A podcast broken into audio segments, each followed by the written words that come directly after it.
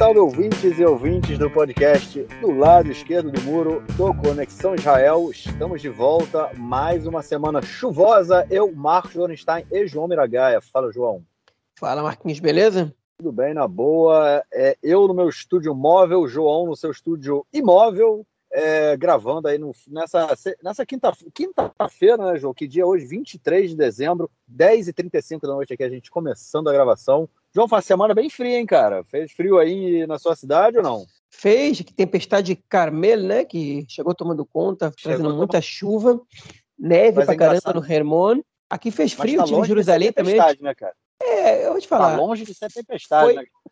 Engraçado Sim. isso, cara.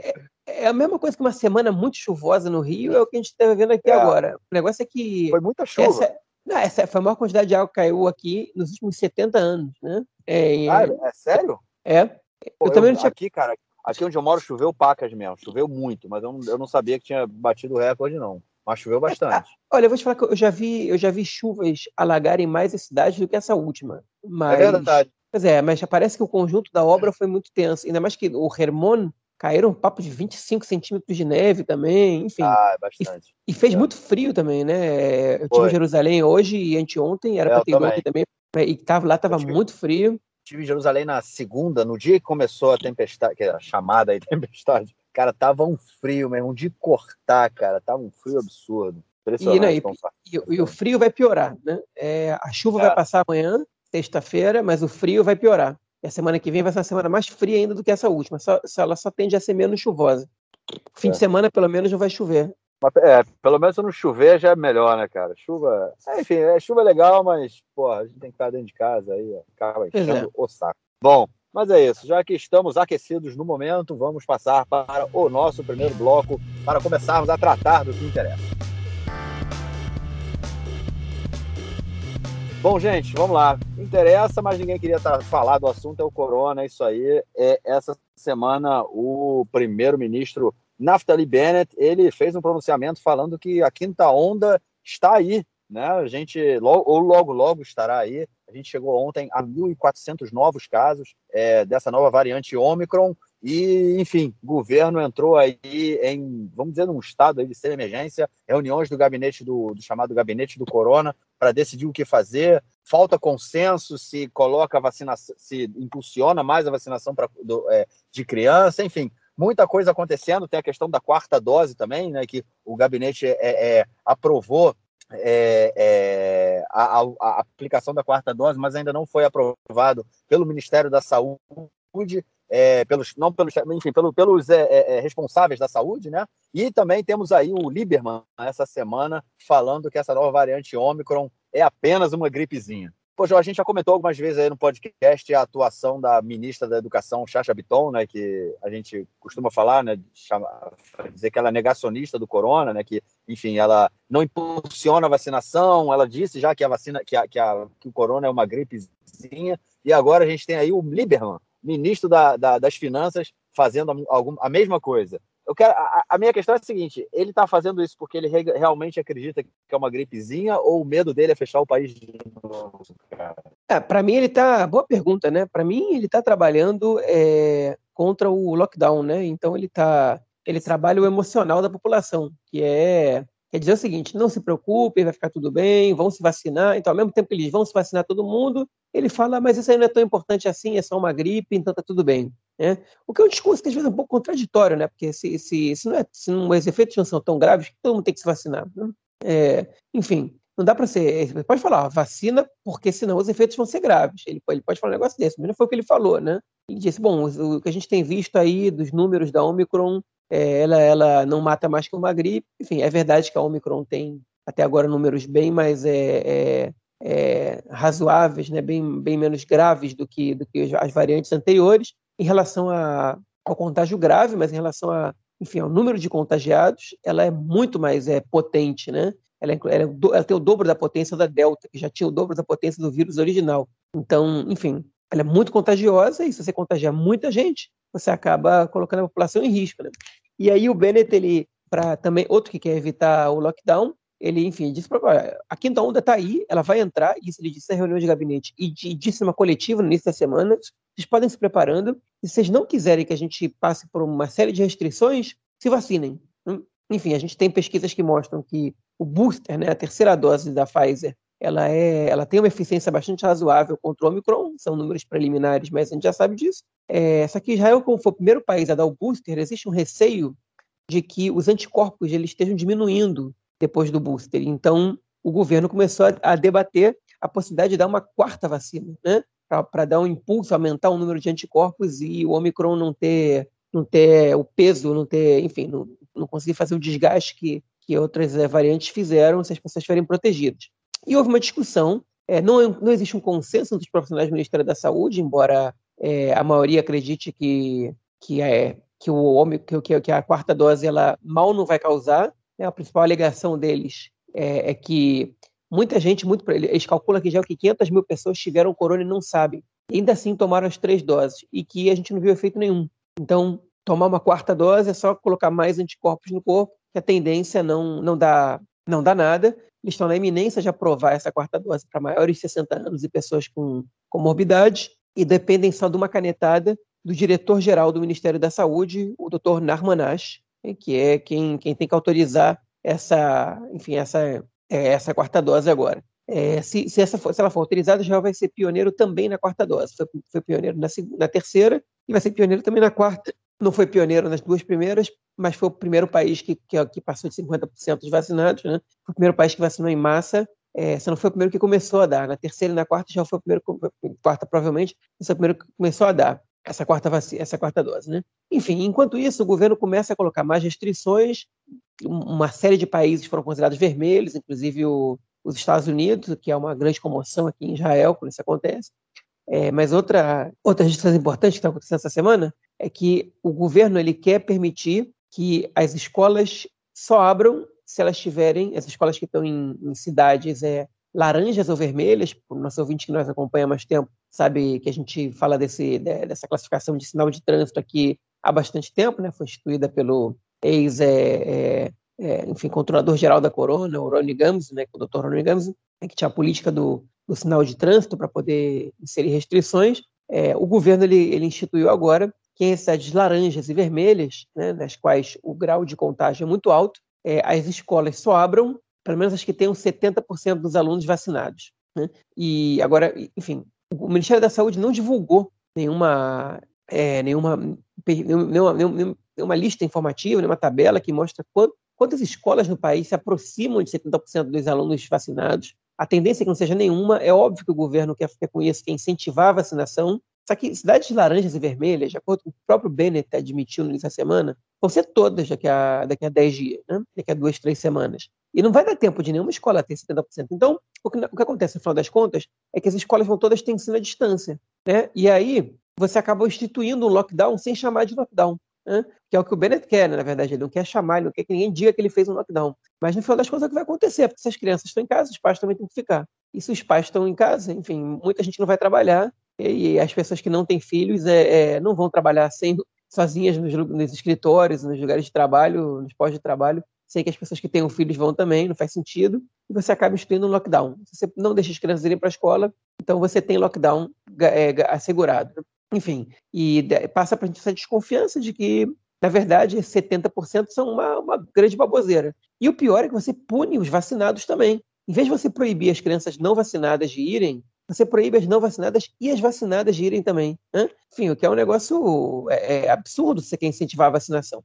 Então, o governo que está, que tá, enfim, atualmente está seguindo pouco pela, pelas pesquisas, pela, enfim, pelas posturas razoáveis, a própria quarta dose da vacinação não tem nenhum embasamento científico, não tem testes até agora para que o Ministério da Saúde possa se basear neles, né? Israel reduziu agora é, a diferença do, do, da, da, segunda dose para a terceira né? desceu para, em vez de cinco meses, quatro, e eles estão debatendo se vai descer para três meses. É, e agora eles vão começar a dar uma quarta dose quatro meses depois da terceira, só que sem ter sido feito nenhum teste sobre isso. Ninguém tomou quatro doses para, enfim, não existe nenhuma amostra para você avaliar. Então, é, é, aí realmente é você usar a população israelense de cobaia, fazendo uma aposta, como, como eu disse antes, que as pessoas não vão ter nenhum problema, porque pessoas com corona tomaram a terceira dose e não teve problema. Hein? Mas isso é uma aposta. Essa é uma aposta tanto no sentido de que isso não vai fazer nenhum mal, embora, enfim, se a maioria dos, dos cientistas acham que não vai fazer mal, eu tendo a ir com a, com a corrente, porque eu não sou especialista,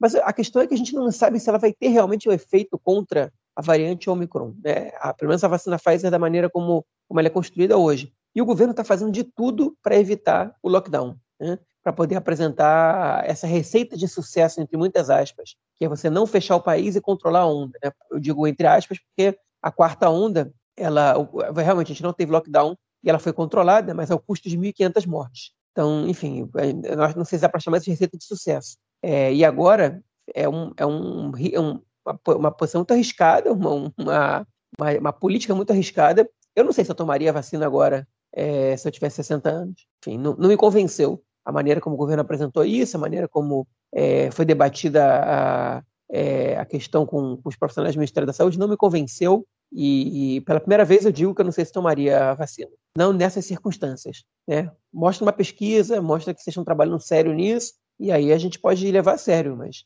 o governo tomar decisões passando por cima de qualquer, é, enfim, análise científica, me parece absurdo. Né? E aí o meu apoio para isso não, vai, não vão ter. Não. Foram várias coisas interessantes aí sobre o corona essa semana. Né? Eu acho que começando pela questão do Lieberman, esse comentário dele aí, eu acho que é muito é, tende ao negacionismo, né? É, porque na verdade o que ele quer mesmo foi exatamente o que você falou, né? Trabalhar com o na minha opinião, trabalhar com a questão psicológica e falar para as pessoas, ó, oh, dá para a gente continuar, é só uma gripezinha, entendeu? Pode ser que sim, pode ser que não. É, há, as pessoas estão realmente estão ficando doentes, mesmo as vacinadas estão ficando doentes com, com essa nova variante. Agora, eu não sei se, é, se a gente pode levar essa chegar a essa conclusão né, de que é uma, é uma gripezinha e realmente é uma política para evitar o lockdown. Né? Como a gente comentou, né, o Bennett ele não publicou aquele livro, né, Como Enfrentar a, a, a Pandemia, e é isso, se ele fecha, e ele chama, na época né, que o Bibi fez os, lockdown, os lockdowns, é, é, ele o tempo todo bateu, falou que era é, um fracasso, né, o lockdown, um fracasso na política de como lidar com a pandemia, e chegar novamente, se a gente chegar em mais um lockdown, é ele fracassando, né? É exatamente isso. É, sobre o colégio, né, eu vi também muitas críticas falando que não há nenhum, nenhum dado, o, o Ministério da Educação não tem nenhum dado sobre o número de alunos vacinados em cada colégio, em cada turma, né, no caso. Eles não têm essa informação. Então, mesmo para aplicar essa política aí que o Bennett ele, ele gostaria de aplicar, primeiro deveria o, o, o, governo, o Ministério da Saúde, né, e aí pode ser que entre em choque com a Chacha Biton, que ela é contra esse tipo de política, mas o Ministério da Educação ele vai ter que, de alguma forma, recolher esses dados, né, saber quantas turmas é, tem mais de 70% das crianças vacinadas. Isso, assim, eu concordo com o que você falou, né, que acaba punindo quem já se vacinou. É, mas, de qualquer forma, mesmo que essa política fosse aprovada, não há informações de quais turmas, em quais, quais cidades já atingiram esses 70%, o que é extremamente é, é problemático né, para a implementação dessa política, até para aprovação da própria política. E sobre a questão da, da quarta dose, cara, eu também estou achando isso muito, muito louco, cara. É muito estranho você liberar assim, a quarta dose, primeiro, sem nenhuma, sem nenhuma análise científica, sem nenhum estudo, sem nenhum teste, mas é, é assim, é a quarta vez em um ano que as pessoas estão tomando mais uma dose de vacina. É, pelo fato de não ter nenhum nenhuma, um estudo, né? A gente realmente fica meio, meio é, é, temeroso de tomar mais uma dose, mas também tem uma coisa muito interessante é que o número de, de cidadãos né, israelenses que têm tomado a terceira dose está caindo, né? Ele não sobe, né? Parou. As pessoas tomaram a primeira dose, tomaram a segunda, e tem muita gente que ainda não tomou a terceira dose, né? Falam que tem mais de um milhão de israelenses, incluindo aí as crianças, não incluindo as crianças é mais, né? Eu acho que são dois milhões que ainda não tomaram a segunda dose, é, nem a primeira no caso das crianças. Tem muitos pais que estão é, duvidando e não, não, não, ainda não vacinaram suas crianças. Eu conheço muita gente que já tem vários filhos ou todos os filhos na idade de de vacinação e não estão vacinando as crianças. É, ou seja, não, não há nesse momento um empenho, né, uma, um, uma confiança da população israelense nessa terceira dose, quem dirá na quarta dose. Né? Acho que talvez um cidadão idoso com mais de 60 anos que fala, ah, cara, não tem muito a perder também, vamos que vamos, o cara vai tomar a vacina dele. Mas o pessoal mais jovem está tá realmente assim, é meio temeroso. Né? Tanto é que o número de cidadãos que têm se vacinado é, tem, tem não tem subido, né? não está acompanhando o ritmo. É, enfim, acho que é, o governo vai ter que saber muito bem como lidar com isso. O Lieberman, na semana passada, ele também deu aí uma, uma, é, é uma bola fora enorme, né, falando que o governo, o, falando para o pessoal que trabalha com turismo, que eles têm que trocar de profissão, né, é, porque mais uma vez agora o país volta a ser, ser fechado e, e mais uma vez a gente continua aí com a pancada no turismo, né, no, no setor é, hoteleiro e tudo mais, se bem que eu vi essa semana também informações que o setor hoteleiro aqui em Israel ganhou muito dinheiro esse, depois que o, que o lockdown acabou, porque as pessoas foram para os hotéis, os israelenses, né? Mas, enfim, é muita coisa que a gente vai ver o que vai acontecer pela, pelas próximas semanas, mas com certeza a política do governo em relação ao corona nessa semana se mostrou completamente é, desastrosa. Vamos ver o que vem pela frente. Vamos então passar para o nosso próximo bloco para falarmos de política interna aqui essa semana. Coalizão em rota de colisão. A ministra Elia Shaked negociou com a oposição a lei da cidadania. É, o RAM e o Meretz, né, que estão dentro da coalizão, estão exigindo que ela cumpra né, o, que ela, o que ela prometeu, e o RAM decidiu, por conta disso, que ia votar é, por conta própria, né? ou seja, não ia respeitar aí a, a, o, o, o acordo né, da coalizão até que a Elliot Chaquet faça o que prometeu ou que inclua aí a lei da eletricidade na pauta de discussão. Pô, cara, não para, né? Essa coalizão é uma crise constante, né, cara? É, e vai continuar sendo assim, né? Até a hora que ela romper. É, enfim, a verdade é que existem alguns elementos na, na, na coalizão, em especial a Elliot Chaquet, que não estão satisfeitos com esse governo. Né? Não estão, não estão tipo, ela tá, entrou muito a contragosto, então ela está complicando a vida do governo. Ela precisa ter, ela precisa sair com alguma coisa na mão, no mínimo que quando ela saia, que a direita não acabe com ela, né? O que dificilmente não vai acontecer. Então ela está complicando a vida dos outros, ela está dificultando realmente a vida dos outros. E o que aconteceu? O, o, o, ouvinte da gente que lembra quando a gente falou da, da lei da cidadania, que é uma lei que ela tem que ser aprovada a lei de emergência nacional, de segurança nacional, que ela é aprovada todos os anos, né? que ela não, ela, enfim, impede os palestinos que se casem com cidadãos israelenses de receberem cidadania israelense porque se casaram com, com israelenses. Né? Toda essa lei tem que ser aprovada e esse ano ela lançou essa lei é, e a oposição, que é o Likud, que, é, que, que todo ano aprovava essa lei, esse ano decidiram votar contra e aí o, enfim, a, própria coalizão rachou, né? Não queria, o Meretz não queria, parte do Meretz não queria votar a favor, o Meretz inteiro, parte do Avodá não queria, o Ram também não. Eles fizeram um acordo com com com o Mansur Abbas, do que dois parlamentares do iam votar a favor, dois iam se abster, e iam ver o que, que, que, que eles iam conseguir nisso aí. E o que aconteceu foi que a lei não passou. Então, é, eles fizeram um combinado para que, já que a lei não passou, se você quiser que a lei passe depois, tem que fazer isso, isso e aquilo, que é garantir alguns casamentos, quiser, algumas pessoas de casamentos que já existem que ganham cidadania, e isso, aquilo, aquilo, outro, blá, blá, blá, e aí a gente aprova a tua lei. Isso foi, esse foi o acordo que ela fez com o URAM e com o Meretz. E ela não está cumprindo com o acordo, segundo os parlamentares do URAM. Eles disseram o seguinte, olha só, enquanto você não, não cumprir com esse acordo, a gente não vai, não vai obedecer a disciplina coalic, coali, é, coaliciana, né, em hebraico, a disciplina da coalizão. Ou seja, a gente vota do jeito que a gente quiser. E, e ele fala, e, inclusive, a gente vai condicionar nosso apoio a essa lei a que vocês é, insiram né, a lei da eletricidade. É uma lei que visa levar a eletricidade aos, às aldeias beduínas é, não reconhecidas pelo Estado no Negev. Né? É, enfim, no momento que elas não são reconhecidas, é, além do Estado poder removê-las, é, ainda existe a questão de que elas não, eles recebem serviços públicos básicos. E eles estão pedindo nada além de eletricidade, não estão pedindo nem esgoto, nem água, nem educação, nem saúde, não estão pedindo nada disso, estão pedindo só eletricidade. E é uma lei que leve para eles eletricidade. E, o, e, enfim, eles estão debatendo isso e estão condicionando. Você quer aprovar essa lei, beleza. E a Eletra, o que ela está fazendo? Ela foi até a oposição, bateu na porta da oposição e disse o seguinte: ó, é melhor vocês votarem nessa lei aí, senão não vou ter mais o que fazer. É, vai acabar tendo um monte de palestinos e receber os aderir israelenses. Eles vão apoiar ou não. E a oposição está dando sinais de que podem fazer alguma negociação com ela para aprovarem essa lei. Enfim, o governo não vai cair por causa disso, eles não estão convencendo a Eletro a, a, quebrar o governo, até porque ela já não é mais deputada, né? ela, é, ela é ministra só, é, ela renunciou ao, à Knesset na lei norueguesa, então ela não, ela não vota na. Ela não pode derrubar o governo, pelo menos por enquanto. Mas, é, enfim, mas existe essa, essa perspectiva de entendimento, né?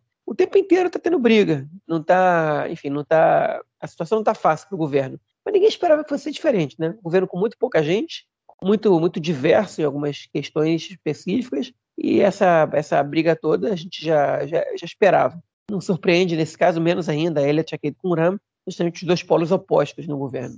Eu acho que a coisa mais bizarra disso tudo aí não é nem a negociação da Elliot Shaked com a, com a oposição, né, para aprovar essa lei, ou enfim, mas é a questão da lei da eletricidade. Como é que pode que ainda haja cidadãos no Estado de Israel hoje que não têm acesso à eletricidade? Como é que pode que ainda haja é, vilarejos, é, principalmente no deserto do, do, do Negev, que não sejam reconhecidos pelo Estado e por isso não tem nenhum tipo de. não, não recebe nenhum serviço, né, nem de infraestrutura e nem serviço do Estado, né, como educação, saúde, enfim, é, não é. Isso é o mais bizarro disso tudo, que é, é, o, partido Ram tenha que fazer uma, uma espécie de é, chantagem é, com o governo é, em troca da aprovação de uma lei que permita que esses cidadãos tenham acesso à eletricidade. Isso é o mais surreal de tudo. Bom, vamos então à próxima notícia, que é do Bibi, nosso ex-primeiro-ministro e líder da oposição,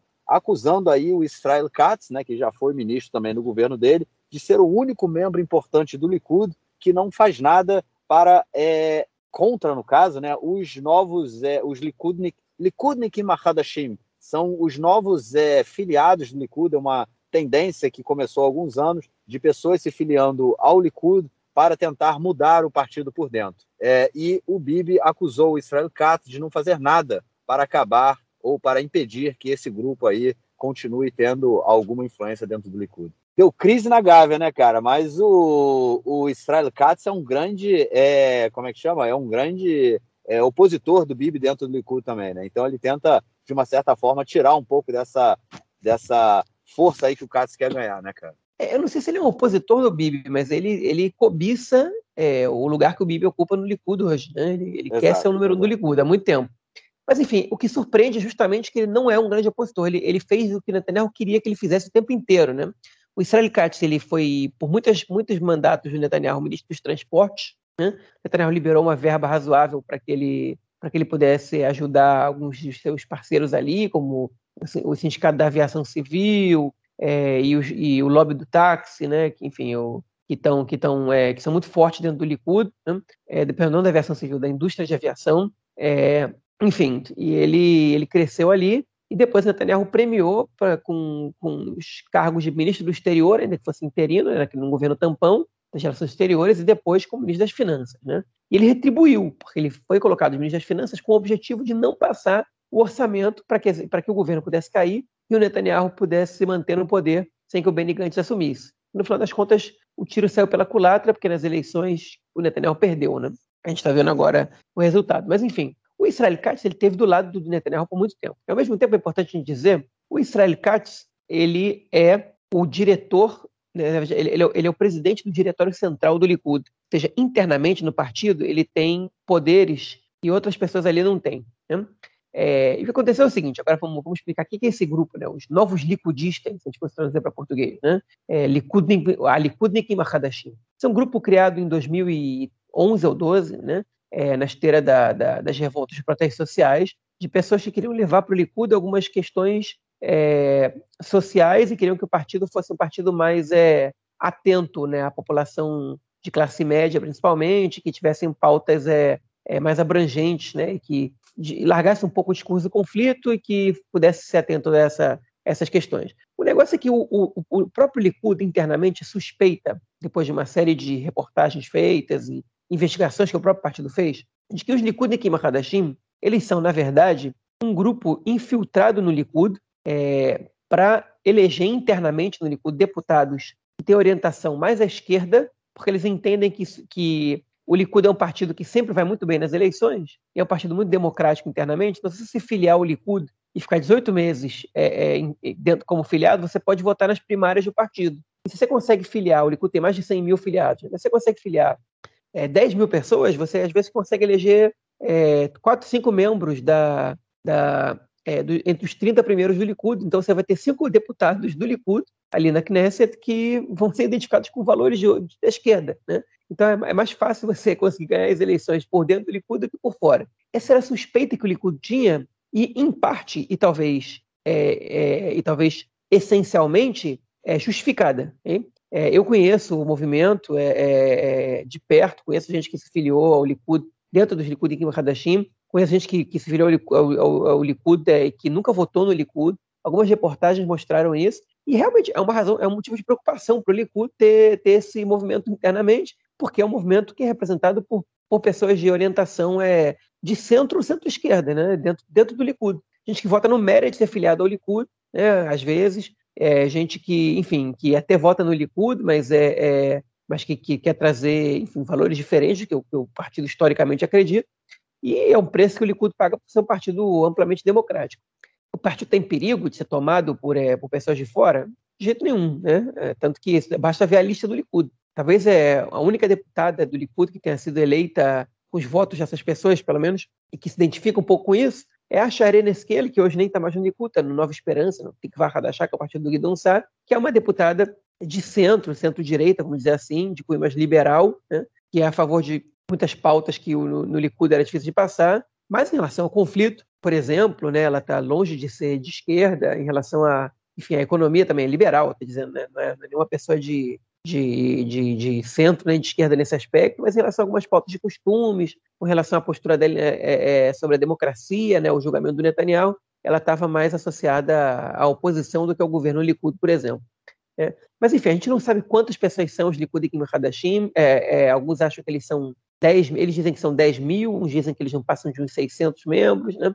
Enfim, é mais razoável supor que está no meio, no meio termo de saída, né? essas 4, 5 mil pessoas. A gente não sabe se todos vão votar nas primárias. É, e o Likud fez uma, uma série de pesquisas para saber quem são essas pessoas se eles são realmente fiéis ao partido. E segundo as pesquisas internas do Likud, só 500 desses filiados, que eles não disseram quantos são, são realmente fiéis ao, ao partido e votam no partido das eleições. Okay? Então, existe uma, uma briga ali muito grande por parte dos notáveis do Likud por expulsar os Likud e Kima Hadashim do partido, né? por infidelidade partidária. É, enfim, essa, essa briga vai acabar caindo na Suprema Corte, porque é muito é muito subjetivo tudo isso que eles estão trabalhando. Mas, enfim, o Estatuto do Likud também não dá, não dá é, margem para tudo isso. É, e, que, e, qual foi a razão dessa briga com o Netanyahu e o Israel Katz? Netanyahu acusa o Israel Katz de ser o único que não está trabalhando pela. Ele acusa publicamente, na conta dele no Twitter, de ser o único que não está trabalhando é, pela, pela extinção dos Likud em Hadashim, porque ele está interessado em meia dúzia de votos que ele pode ganhar nas primárias do partido. Hein? É uma acusação muito séria. E o Israel Katz é, e, é uma acusação mentirosa também, porque o Katz não é o único. Né? O Tsahia Negri, por exemplo, também não está fazendo isso, tem outros ali que não estão. O Tsahia Negri, para citar um, dos membros mais notáveis do Likud, tem outros ali que também não estão, o Nir Barkat, por exemplo. Okay? E aí a gente fica pensando por que, que ele acusou justamente o Israel Katz? Né? É, é, por medo que o Israel Katz tome o lugar dele no Likud? Não. O Israel Katz não tem força para isso no, no dia de hoje. Ele sabe disso, por isso que ele não se lança candidato. Né? É, a gente sabe que houve uma, uma, uma, uma indisposição entre os dois quando o Israel Katz propôs no Likud que o Netanyahu é, desse o primeiro lugar para ele, para que ele formasse o governo, e depois de um ano ele devolvesse para o Netanyahu o lugar de número um do partido. Né? Isso quando, quando houve indefinição para formar a coalizão, Netanyahu rejeitou e ficou irritado com essa proposta do Israel Katz. Ele queria fidelidade total a ele naquele momento. Mas o que a, o que a repórter do Canal 12, Daphne Aliela, apurou é que existe a suspeita de que o Netanyahu está se vingando do Israel Katz, porque o Netanyahu, depois que ele perdeu a segurança dele bancada pelo Estado, a família dele, no caso, perdeu a segurança bancada pelo Estado, é, ele cogitou pedir ao diretório central do Likud que eles botassem, que eles bancassem a segurança da família Netanyahu. Okay? Como essa não é uma medida muito popular, o Netanyahu não quis fazer esse pedido oficialmente, porque essa segurança teria que ser paga, ela não pode ser paga com doações, ela teria que ser paga com dinheiro dos próprios filiados ao Likud. Né? é, com dinheiro que eles pagam pela, pela, pela taxa mensal do, de filiação, mensal, semestral, anual, não sei como isso funciona para o Likud.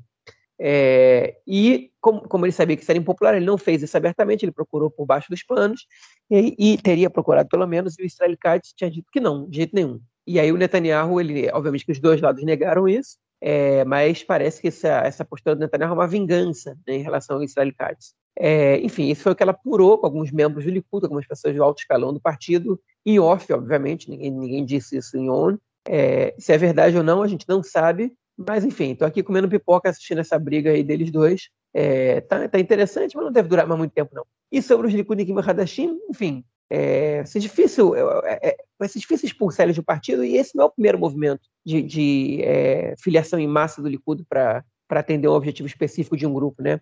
O Moshe Feglin, que depois criou outro partido, ele filiou também é, mais de, mais de 15 mil pessoas para poder ganhar a interna do Likud. Ele perdeu para o Netanyahu, no final das contas, é, mas ele conseguiu ser eleito na lista do Likud, numa posição razoavelmente alta. É, é um cara super radical, né? Vários sentidos. Né? Ele é ele é ultraliberal, né, anarcocapitalista na economia, por, por, outro lado ele é fundamentalista religioso em outros aspectos, em relação ao conflito, enfim. E ele conseguiu é, mexer um pouco ali nas internas do Likud. É, e, e, não foi assim expulso, nem, nem, nem houve movimento para tornar essa posição dele ilegal, como está acontecendo agora com os Likud em Hadashim. É, pode ser que o Likud tenha detectado uma ameaça maior do que o Feiglin, no caso, é, pode ser que não, pode ser que realmente é, eles estejam perseguindo esse grupo por outras razões. Mas enfim, a gente vai saber isso no futuro.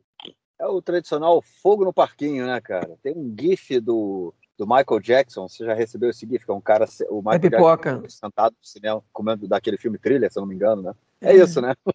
a gente senta ali igual o Michael Jackson do lado dele, fica comendo aquela pipoca. Bom, e a próxima notícia, ela é sobre o líder do Partido Ram, Mansur Abbas, que disse que Israel é e vai continuar sendo um Estado judeu e por conta disso recebeu ataques aí de tudo que é lado. Cara, mais uma postura aí do líder né, do Partido Árabe que está dentro aí da, da coalizão de governo de que ele é o, ele pretende e, e, e, e vai manter né, um diálogo como, como ele tem feito, como ele optou por fazer. Né? É, enfim, foi muito surpreendente essa declaração dele ele já tinha dado indícios que ele ia dizer isso em, em que, ele queria, que ele poderia fazer um comentário desse, em árabe, ele estava dizendo coisas parecidas com essa. E vai, é importante dizer isso, o Mansur Árabe é a primeira liderança árabe é, do mundo a reconhecer Israel, enfim, e política no caso, né, a reconhecer Israel como Estado judeu. Ele não reconheceu dizendo Israel tem o direito de ser um Estado judeu. Ele reconheceu dizendo o seguinte: isso aqui é um Estado judeu, a gente não tem o que fazer podem dizer que não, podem bater o pé, podem falar o que vocês quiserem, mas isso foi criado como Estado judeu e vai continuar sendo. Não tem que fazer. O que a gente tem que fazer agora é brigar para que a minoria árabe tenha os mesmos direitos e pelo Estado palestino do lado desse Estado judeu. Ele disse isso. Enfim, é, que é um comentário que desagradou muito a comunidade árabe e deixou um pouco a direita anti-Irã anti desconcertada, porque eles estão dizendo, não, porque vocês apoiam terroristas, que são anti-sionistas e blá blá, e de repente o Mansur Abbas diz um negócio assim, ele, ele desarma totalmente a crítica da, da direita, é, principalmente da oposição, é, mas ele arruma problema. Né? E ele está sendo muito atacado, ele é, em árabe, na, na, mídia árabe e tal, ele está respondendo aos ataques. Está dizendo, ó, vocês podem ficar brigando aí né, a vida inteira, mas é, essa é a realidade. E eu prefiro que a gente trabalhe com a realidade do que a gente fique enganando nossa população. Enfim, é, é, é muito surpreendente, muito corajosa essa declaração dele também, é, enfim, se ele fez para fazer média, ainda assim é corajosa, porque ele pode pagar um preço muito caro por isso, tanto eleitoral como, enfim, é, pela vida dele, né? É, eu não sei o que, que, que, que, que isso significa, enfim, dentro do movimento islâmico ao qual ele pertence, se, isso é considerado alta traição, né? É, enfim, a gente sabe que os fundamentalistas religiosos estão entre os judeus, estão entre os muçulmanos, e ele pode, ele pode pagar um preço alto, espero que não, né? espero que não aconteça nada com ele, é, mas enfim, é uma declaração muito, muito, é, realmente muito corajosa que ele deu. Você me pergunta o que eu acho sobre isso, eu digo o seguinte, olha, eu acho a declaração dele positiva, porque eu acho que ele, enfim, ele, ele entende que,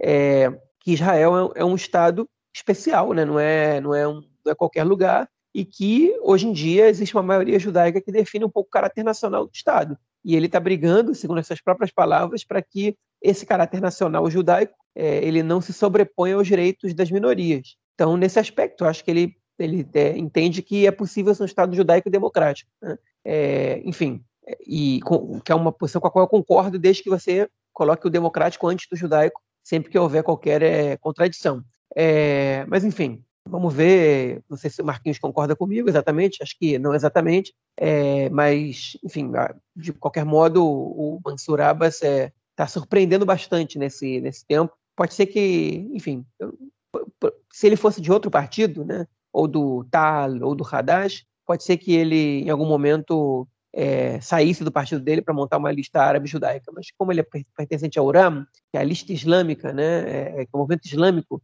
acho difícil ele fazer isso. A postura dele ultimamente tem sido uma postura muito de diálogo e de aceitação, né? e que e é muito surpreendente também. E a nossa próxima notícia ela é sobre o partido é, Yeshatid, é o partido do ministro do exterior, Yair Lapid, que, enfim, organizou prévias e ninguém se candidatou, cara. É isso? Não teve ninguém, cara?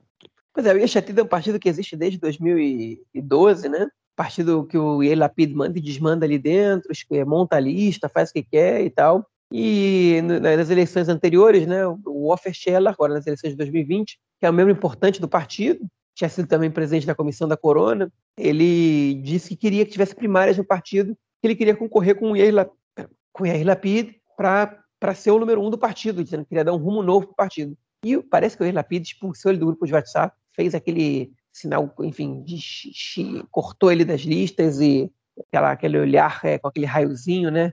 É, e, e, cortou ele, enfim, do partido, de maneira que tornou insustentável a vida dele no partido. Ele teve que sair. Até ensaiou criar um partido novo para as eleições, mas não passou a cláusula de barreira em nenhuma pesquisa e desistiu, né? E aí o Lapid, de repente, depois de um tempo, falou assim: ó, oh, o Yeshatid, a gente quer se tornar o maior partido de Israel, a gente está crescendo no nível municipal e tal, e chegou a hora de fazer primárias no partido. Não vai ter primárias abertas, que nos outros partidos, já tem primárias indiretas, né? Os filiados votam em delegados, os delegados votam. Né? E agora, quem quiser se candidatar para ser, o, ser o líder do partido, tá, pode candidatar, e a gente vai fazer primárias em novembro. Mas não vai ter primárias, sabe por quê? Porque só o Eir se candidatou para a liderança do partido. É um partido que tem dono, né? Obviamente, não adianta você é, ensaiar uma, uma prima, primárias internas do partido dessa maneira. Não funciona assim. Né? Ainda mais depois que aconteceu com o Fechela, que todo mundo sabe, né? Que, enfim, ousou se candidatar contra o Eir e aconteceu isso. É óbvio que foi outro contexto, né? Era perto das eleições, o Lapid está tentando se fortalecer como grande nome da oposição e ele ter que enfrentar resistência dentro do próprio partido não era, não era uma coisa que ele estava interessado. Por outro lado, o Lapid também não facilitou muito a democratização do partido. Né? Ele alega que as eleições internas diretas são as que fizeram com que os outros partidos é, é, passassem por uma crissá, né? que significa um rompimento, ou uma autodestruição, uma coisa assim. É, enfim, eu não concordo com isso, não. A gente pode ver que o Partido Trabalhista ele foi salvo pela, pelas primárias agora, nas últimas eleições, é, e o Likud é o maior partido do país, é o partido mais democrático internamente também. Então, eu acho que, enfim, ele não tem razão, tem razão se ele tem medo de perder esse lugar, e ele não tem nenhuma razão para ter medo né? é, hoje em dia. Nem se ele, nem se ele tivesse dado é, o direito de primárias para o festival naquele momento. Talvez fosse até uma postura nobre e interessante por parte dele. Mas, enfim, fica essa piada rolando aí, né? Porque ele marcou primárias, que ninguém concorreu, né? O exército do homem só. Enfim, ele tá, foi lá, concorreu com ninguém e aí cancelou a luta e ele ganhou e ele está lá reinando sozinho no seu partido. Enfim, se o Erlapid, se o, um dia quiser transformar o partido dele mais democrático, ele vai ter que talvez até renunciar ao seu posto, porque enquanto ele estiver lá, eu duvido que alguém ouse enfrentá-lo outra vez. É exatamente isso, né? Alguém ousar enfrentá-lo, mas é o que é interessante, me chama a atenção é se ele se ele tem também uma, uma se essa postura, né, um tanto quanto como você colocou aí reinando né, no seu partido, ele também é, pensa de alguma forma nessa nesse sentido em relação ao cargo de primeiro-ministro, né, ou uma liderança do Estado. Interessante se ele faz essa ponte também partido para o Estado, se ele tem essa mesma política tanto para o partido quanto para o Estado. Enfim, Talvez veremos isso em pouco tempo. Aí a nossa próxima notícia é sobre o deputado Ben-Gvir, que dessa vez, mais uma vez, se envolve em uma confusão com e dessa, foi dessa vez agora com um segurança árabe que o ameaçou e o Ben-Gvir puxou a pistola, não apontou a pistola para o cara, mas ele levantou a pistola e ficou com ela do lado, assim, é, e enfim, foi flagrado, filmado, isso apareceu na televisão e de, é, assim, de uma forma geral, fazer isso aqui em Israel é crime. Vai jogar pano quente ou o que, que aconteceu aí, cara? Não, essa história é muito bizarra. Eu, eu vi o vídeo e fiquei é impressionado. O, o, o, que aconteceu foi o seguinte: ele chegou no estacionamento em Tel Aviv de um evento que não tem nada a ver com ele. É, provavelmente ele foi só para provocar, mas vamos deixar isso pro lado. E ele parou o carro no. Era um evento da. É, é, cara, era o Festival, não sei exatamente o que significa isso, mas, é, mas era um. Era um festival tipo que não tem nada a ver com a corrente que ele pertence. O público que frequenta não é nada, não é nada o público dele, enfim. E ele mas tudo bem, não importa. Essa, essa é menos importante. O que importa é que ele chegou lá e parou o carro dentro do estacionamento num lugar que não podia. Okay? Quem, quem conhece Israel sabe que quando tá, quando tá pintado de vermelho e branco, você não pode estacionar. E aí chegou o segurança lá e falou: sai daí que você não pode parar aí. Enfim, segundo o segurança, não viu quem era, pode ser que não tivesse visto, não importa. E aí ele levantou e falou: ele viu o sotaque árabe do cara, né? Se isso influenciou ou não, deixa para o ouvinte é, chegar a essa própria conclusão, e disse: não vou sair daqui, né? não vou, não vou mexer o carro. E aí o, o segurança falou: você tem que sair daí e tal. Eles começaram a discutir, e parece que o Benvir falou alguma coisa que, que provocou, alguma coisa, segurança disse para ele: ah, vocês podem. É, é, vem sem arma que eu vou foder todos vocês. Falou assim, com essa palavra, falando palavrão mesmo. E aí o Benvir, de repente, pegou a arma, uma arma que não é dele, que é do, do cara que estava acompanhando ele, ou seja, ele não tem permissão para estar com essa arma, sacou a arma e foi em direção ao cara falando: Você não vai me ameaçar, você não vai me ameaçar. E chegou a levantar a arma e apontar para o cara. É, o vídeo está aí na internet, não pode ver, eu compartilhei no meu Twitter, está disponível para todo mundo ver. Tem uma parte desse vídeo que, que o Benvir publicou, obviamente que ele não publicou com essa parte que ele está com a arma. Enfim, ele tira a arma no estacionamento e vai para cima do cara. Depois ele disse que ele, enfim, ele, ele recebe ameaça de morte o tempo inteiro e que ele sentiu que ele teve a própria vida correndo risco, né, que foi teve a vida ameaçada, é, e blá blá blá e que o cara estava mentindo nos depoimentos que ele estava dando, que a polícia disse uma coisa, para o meio de comunicação disse outra. O canal 12 chamou os dois, né? Para o Benvir foi no estúdio, o segurança deu a, a declaração, é, é enfim, para uma câmera. Enfim, começaram a discutir os dois ali. Né, e o Benvir falou: ah, porque quando a polícia chegou, você, você sumiu, você desapareceu? Ele, eu não desapareci nada. O, o diretor de onde eu estava mandou eu, eu, eu, eu ir para lá e me sentar com ele. Se a polícia quisesse me procurar, que ele, que ele estivesse junto comigo e a polícia não foi me procurar. Enfim, e aí agora o que aconteceu foi que o Ben foi convidado a uma conversa com um oficial da Knesset, porque ele não pode, o deputado não pode sacar uma arma e apontar para ninguém. Enfim, ele pode até receber ameaças de morte, que eu acho muito, enfim, muito é, é, é, é pouco provável que ele realmente se sinta ameaçado, porque ele não deixa de ir para lugar nenhum e não está nem aí. Agora, ele claramente naquele momento não, não sentiu ameaça à vida dele, porque quem sente a vida ameaçada não sai que nem um gangster ameaçando os outros, né? Está sentindo a vida ameaçada, você se desespera, né? Você não, não, não tenta assumir o controle da situação como se fosse um gangster, que nem, que nem o vídeo mostra. Além disso, enfim, é, o cara não pode sacar uma arma assim, simplesmente. O, o, o, segurança pode até ter falado, pode até ter ameaçado e falado, e falado besteira, mas você não pode sacar arma assim, né? E o Ben não, não tá, ele tá certo em nada que ele faz na vida. Na, na, nada ele tem razão. E, enfim, e o oficial da Knesset chamou ele para uma conversa para esclarecer isso. Ele pode ser investigado, pode, pode, acontecer alguma coisa com ele. Comissão de ética não tem, mas eu acho que esse caso extrapola a comissão de ética. É, mas o que jogou a favor do Benvir é que hoje o Canal 12 divulgou uma notícia de que esse segurança ele tem passado criminal, ele já ele tem antecedentes criminais, ele já foi acusado de é, atacar policiais é, em manifestações, e isso aí vai jogar é, muito a favor da retórica do Ben-Gvir para poder justificar o que ele fez. Você acha que não justifica absolutamente nada, né? Enfim, o fato, o cara pode ser um marginal, o cara pode ser um, um bandido, que, enfim, ele estava no exercício do trabalho ali é, e ele não fez nada ali a, princípio que justificasse que o cara tirasse uma arma e, e partisse para cima dele. Então, é, enfim, tá tudo errado nessa história aí, mas é óbvio que o mais errado é sempre o Ben-Gvir. Vamos então para o nosso próximo bloco para a gente falar de outras questões internas aqui essa semana.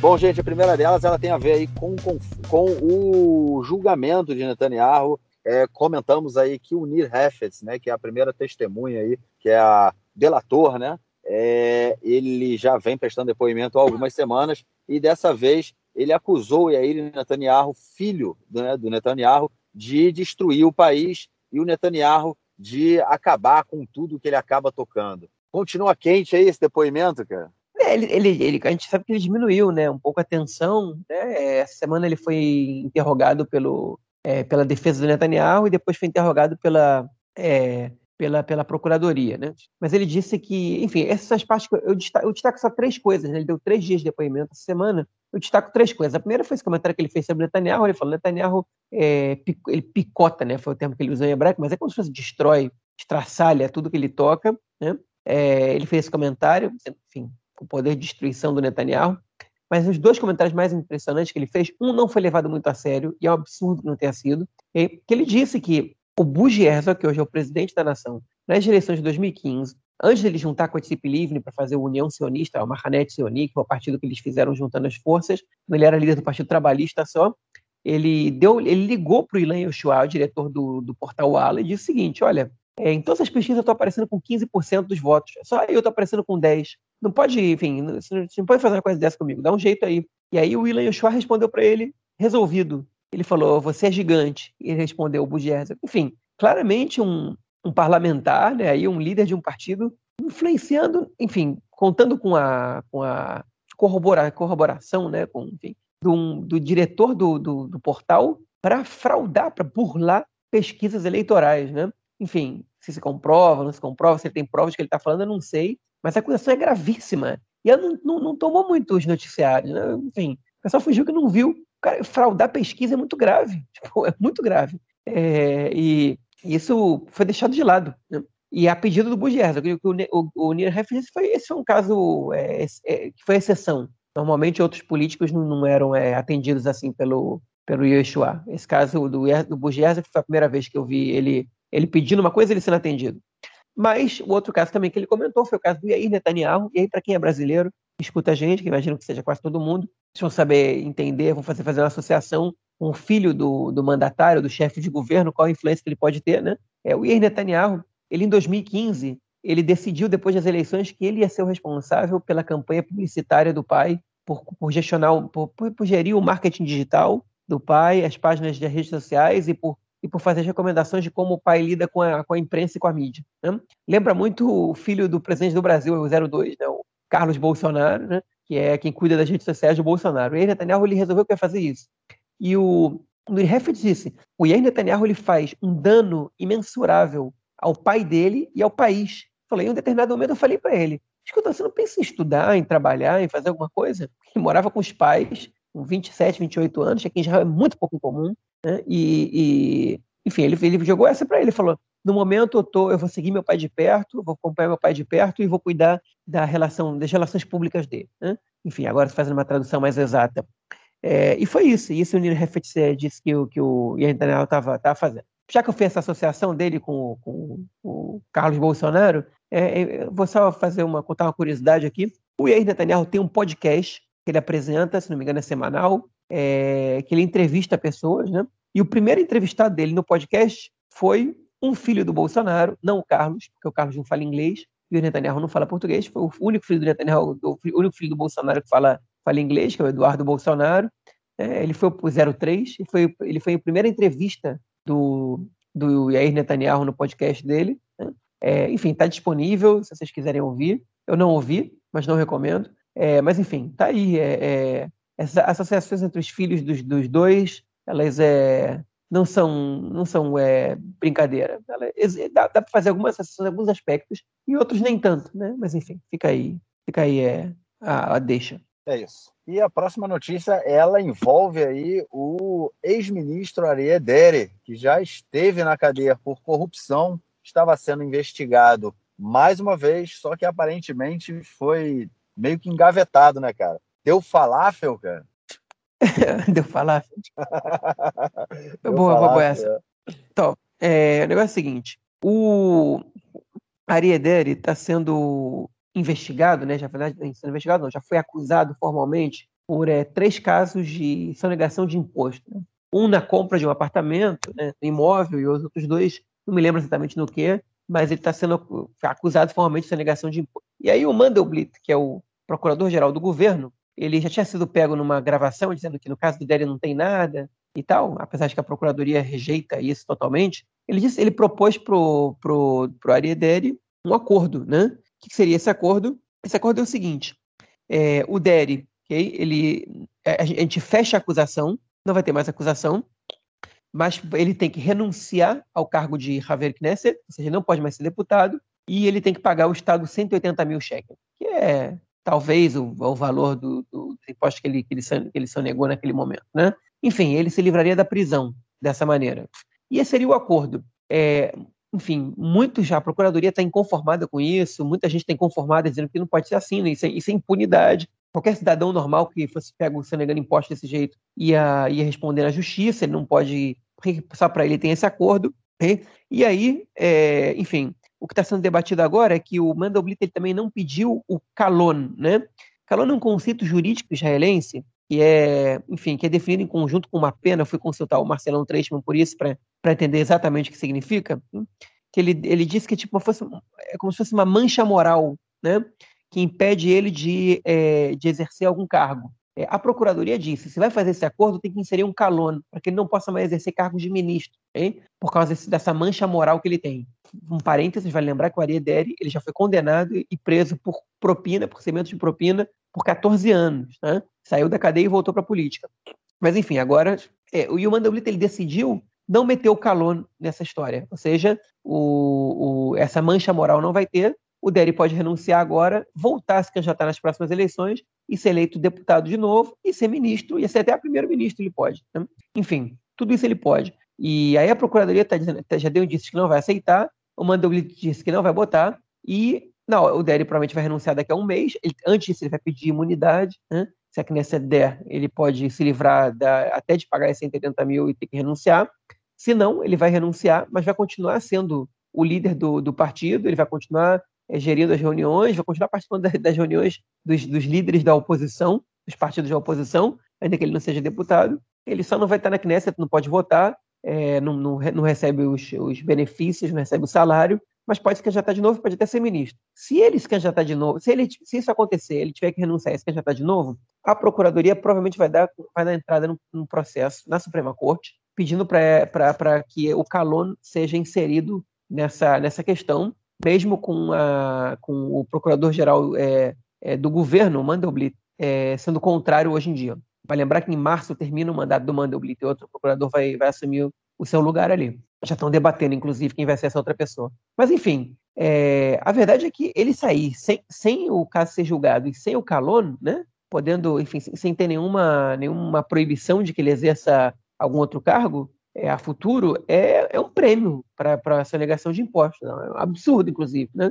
Enfim, e, mas é isso que está acontecendo. E a pergunta que fica agora é a seguinte: se o Derry se livrar disso, hein, ele teoricamente não precisa mais do Netanyahu. Né? É, eles estavam juntos, que o Netanyahu está querendo, enfim, é, aprovar uma série de, de leis que os livrassem de ser condenados no exercício do mandato. É, o Derry agora não vai mais precisar disso, né? Então, será que ele vai continuar assim, unha e carne com o Netanyahu, que ele vai se soltar um pouquinho e pode ser que faça parte da coalizão atual? A gente vai, vai ter que esperar um pouquinho para ver. Eu acho que não, eu acho que o Deri não. O Litzman, né, no caso, o outro partido, o Judaísmo da Torá, outro partido ortodoxo, é seria mais provável que fizesse isso. Mas o Ariadere acho que não, porque ele já percebeu que o eleitorado dele é um eleitorado muito mais ligado à direita e que, e que ele é, enfim, não vale a pena politicamente, eleitoralmente para ele é, entrar para esse governo tão contraditório para os eleitores da direita. É isso, mais uma, né? Aquela, aquela encobertada, né? Aquela encobertada. Vamos que vamos. Bom, a nossa próxima notícia, ela é sobre o caso do rabino é, é, Lishma Cohen, da, que é o líder, é o diretor da, da Estivá de Rumash, que ele foi preso essa semana indo é, em um protesto pela morte né, do, é, do Yehuda de, de Mentman, que ele morreu num atentado aí na semana passada. E tem gerado muita polêmica, né, cara? Toda essa questão aí do atentado que as pessoas estão querendo agora, exigindo. É, houve muita destruição. É, é, o, o, exército chegou a, a derrubar algumas, é, é, algumas estruturas né, ali na região. E o que estão se pedindo é que agora permitam a construção de um novo assentamento ali, né, cara?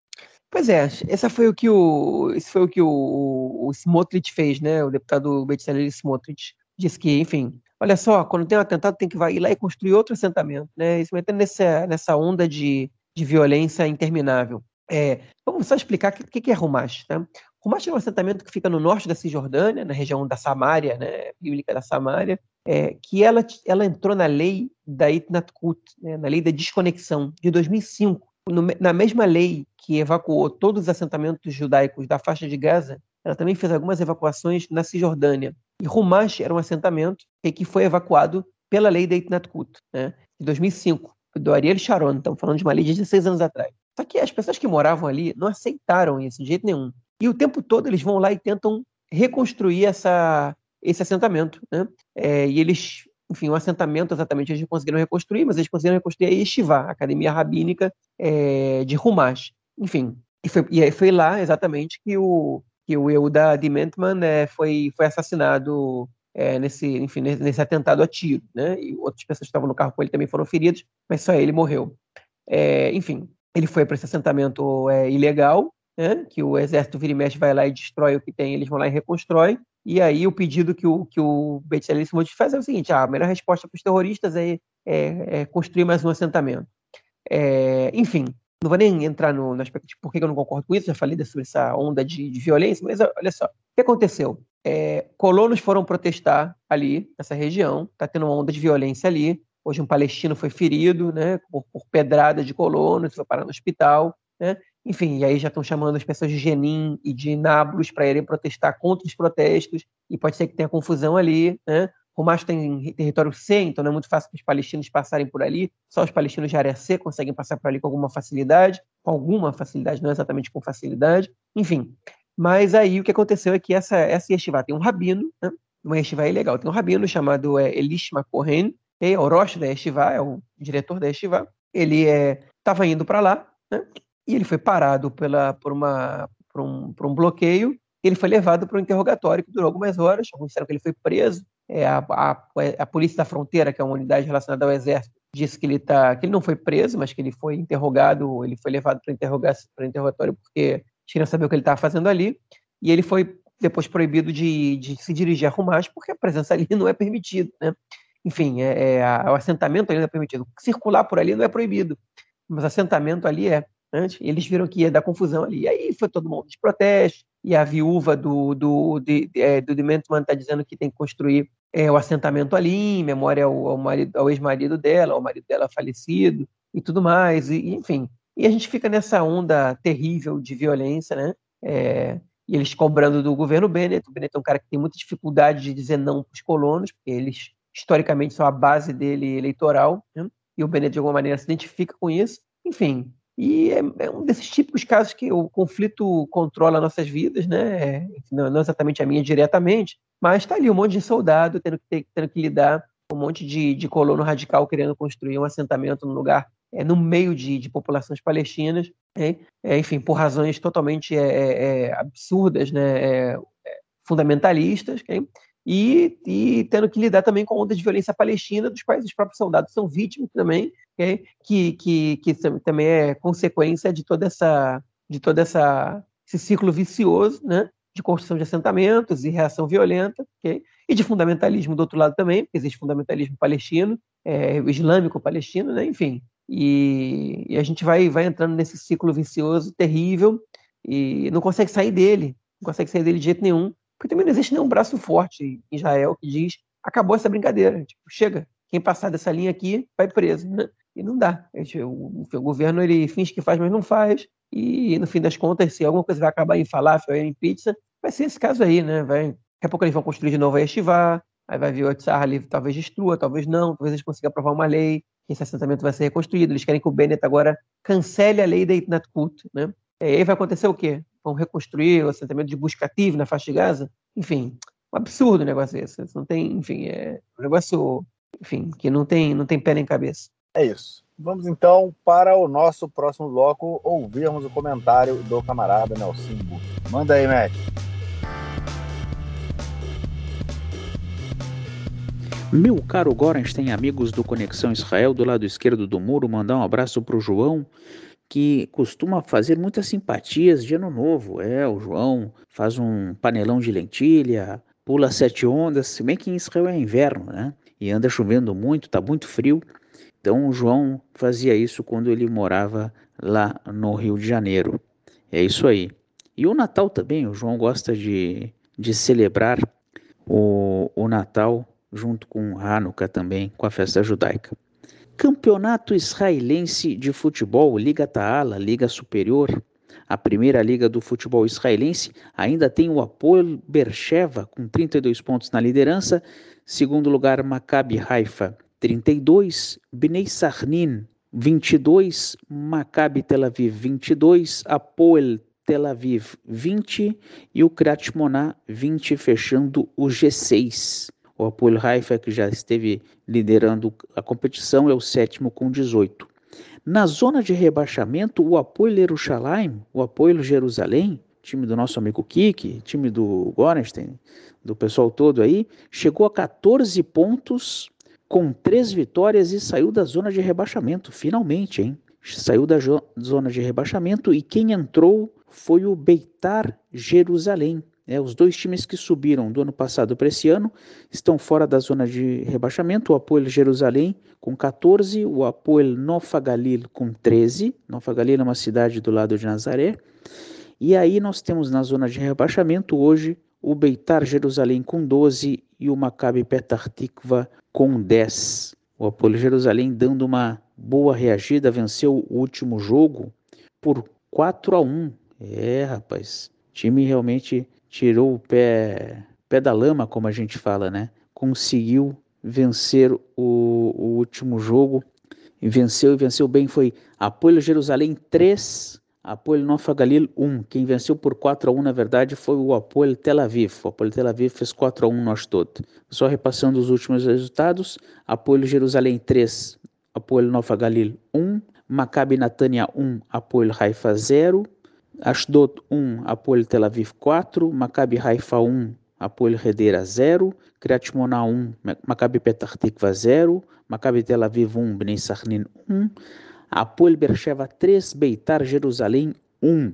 Agora a próxima rodada, que ocorre no domingo, no em pleno dia de Natal, aqui em Israel o Natal não é feriado, então os jogos ocorrem no sábado, dia 25, e no domingo, dia 26, além do jogo da TV, que é do segunda, dia 27. Então, no domingo, nós temos, no domingo, dia 26, Apoel Redera contra Apoel Berchev, o jogo do líder, Beitar Jerusalém contra Apoel, Apoel Jerusalém, o clássico da cidade no domingo, 8 e meia da noite, horário de Israel, 13 e meia, horário do Brasil. No sábado, no dia 25, Apoel Haifa contra o Ashdod, Apoel Tel Aviv contra o Kiryat Shmona, Nofa Galil contra o Natania Bnei Sarnin contra o Maccabi Haifa, que foi campeão ano passado. E fechando a rodada na segunda-feira, Maccabi Petah Tikva contra o Maccabi Tel Aviv. É isso aí, um abraço. Valeu, senhor. Obrigadão pelo comentário e te esperamos na semana que vem. João, algo mais a declarar ou ficamos por aqui, cara? Sim, duas coisinhas, né? A primeira, hoje, 23 de dezembro, que é o dia que a gente está gravando, é o aniversário de nove anos do Conexão Israel. Né?